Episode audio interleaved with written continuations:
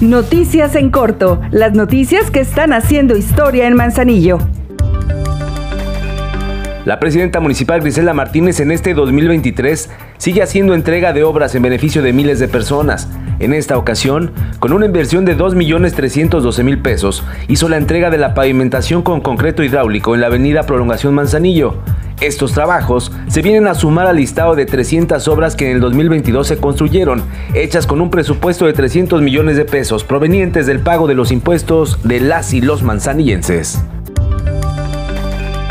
En apoyo de la economía familiar, el Ayuntamiento de Manzanillo, a través de la Dirección de Participación y Desarrollo Comunitario, reactiva el programa temporal de venta de materiales de construcción a bajo costo. Para la compra y entrega de lámina, Armex, Tabicón e impermeabilizante, se debe acudir a la nave del Casino de la Feria este viernes 6 de enero de 2023 de 9 de la mañana a 6 de la tarde y el sábado 7 de 9 de la mañana a 2 de la tarde.